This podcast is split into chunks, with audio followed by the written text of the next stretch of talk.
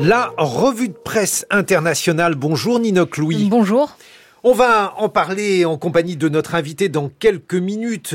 Roger Cohen, correspondant en chef à Paris du New York Times. Aux États-Unis, l'OTAN et l'aide à l'Ukraine mettent au jour les divisions républicaines et l'influence de Donald Trump. Oui, la Chambre des représentants n'examinera pas en l'état une nouvelle aide de 60 milliards de dollars à Kiev en l'absence d'avancées sur le dossier de la lutte contre l'immigration illégale.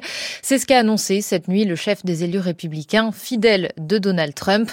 Alors il y a bien des divisions au sein du parti. Elles pourraient s'afficher au grand jour cette semaine au Sénat, prévoit le New York Times.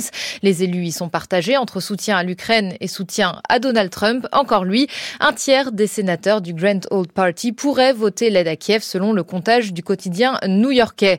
Pour autant, pas question de s'opposer ouvertement au candidat à l'investiture, relèvent plusieurs médias américains, même quand il tient ses propos incendiaires sur l'OTAN. Samedi dernier, Donald Trump raconte une conversation alors qu'il était toujours toujours président, avec un représentant d'un pays membre de l'Alliance, sans le nommer. Un extrait relayé ici par la BBC. If we don't pay and we're attacked by Russia, will you protect us? I said, you didn't pay, you're delinquent, He said, Yes, let's say that happened. No, I would not protect you. In fact, I would encourage them to do whatever the hell they want. You gotta pay. Si nous ne payons pas et que nous sommes attaqués par la Russie, aurait dit ce chef d'État, nous protégeriez-vous? J'ai répondu non. En fait, j'encouragerais même la Russie à faire de vous ce qu'elle veut. Vous devez payer. Ce ne sont pas des paroles en l'air, affirme l'ancien conseiller sécurité de Donald Trump à CNN. S'il est réélu, l'OTAN serait en réel danger. Mais peu d'élus républicains de pointe dénoncent ces propos, note AP News, une absence de réaction révélatrice de la mainmise de Donald Trump sur le parti à quelques mois de l'élection présidentielle, avance l'agence de presse. Une position sévèrement critiquée par le Wall Street Journal. Nous ne sommes plus en 2020, écrit le quotidien. La Russie a depuis envahi l'Ukraine. L'article du traité de l'Atlantique Nord, l'article 5, engage chaque membre à aider un autre membre s'il était attaqué. La seule fois où il a été invoqué, c'était par la Maison Blanche après le 11 septembre, rappelle le Wall Street Journal. Bon, on va en reparler euh, dans quelques minutes en compagnie de Roger Cohen. Israël menace d'entrer dans Rafah. La pression internationale s'intensifie pour conclure une trêve dans les combats, Ninoc. Un accord serait en discussion avant cette nuit. Joe Biden, les États-Unis veulent éviter une offensive israélienne sur cette ville du sud surpeuplée. Un million et demi de Gazaouis y ont trouvé refuge ces dernières semaines. Les voisins d'Israël, Jordanie et Égypte poussent eux aussi en faveur d'une trêve. Le Caire craint en effet que l'objectif réel de cette offensive à Rafah soit de forcer les Gazaouis à franchir la frontière du Sinaï, écrit Lorient le jour. Un afflux de population difficile à gérer. Pour contraindre Israël a un cessez-le-feu. L'Égypte met donc les accords de Camp David dans la balance, relate Associated Press. Le Caire serait prêt à les suspendre avec le risque de se retrouver entraîné dans le conflit, prévient, l'agence de presse américaine. Mais cet assaut est-il vraiment imminent? Arrête en doute. Cette opération mobilisera des brigades entières et pourrait durer des semaines, voire des mois, lit-on dans le quotidien israélien. Or, l'armée israélienne n'a jamais eu aussi peu de troupes déployées dans la bande de Gaza depuis trois mois. Rien ne semble avoir été discuté avec l'Égypte.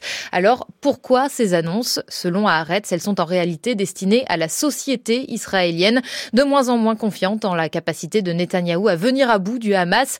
Il souhaite donc faire passer ce message. Je suis déterminé à obtenir une victoire totale et je suis le seul à pouvoir y arriver.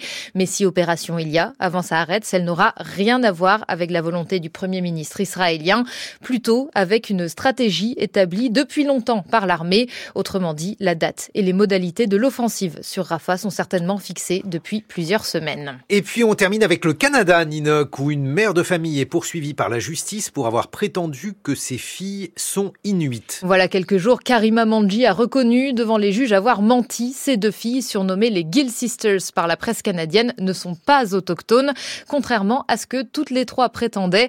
En 2016, Karima déclare avoir adopté ses filles nées d'une femme Inuk, enregistrées donc comme Inuit. Les sœurs Gill ont alors pu toucher près de 160 000 dollars canadiens de bourses diverses pour financer leur éducation, relate Radio-Canada. Seulement voilà, les jeunes femmes âgées aujourd'hui de 25 ans n'ont aucune ascendance autochtone. Karima Manji est bien leur mère biologique. Cette affaire est loin d'être un cas isolé. En décembre dernier, CBC News consacre un documentaire à la chanteuse Buffy Sainte-Marie, très connue au Canada, fervente défenseuse des droits autochtones et elle-même issue d'une Première Nation.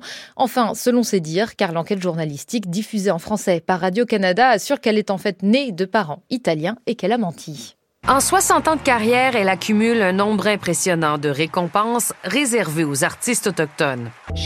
Elle incarne en quelque sorte l'image de la chanteuse amérindienne. Je suis sûre que cette image a propulsé sa carrière et sa visibilité à une époque où s'éveillait la conscience nationale au sort des Autochtones. À chaque révélation de ce genre, comme on vient de l'entendre, les Autochtones dénoncent une appropriation de leur identité, ultime étape du colonialisme pour cette avocate citée par APTN News, principal média autochtone canadien mais aussi appropriation des aides financières et des opportunités éducatives mises à leur disposition pour tenter de combler les inégalités abyssales dont les jeunes autochtones du Canada sont victimes. Les deux sœurs Gill, elles, vont finalement échapper aux poursuites judiciaires. Elles assurent avoir tout ignoré de la supercherie mise en place par leur mère. Cette dernière sera jugée en juin prochain. Merci Nino Louis pour euh, cette revue de presse internationale. On reste à l'étranger. Dans quelques secondes, on va évoquer la présidence présidentielle américaine.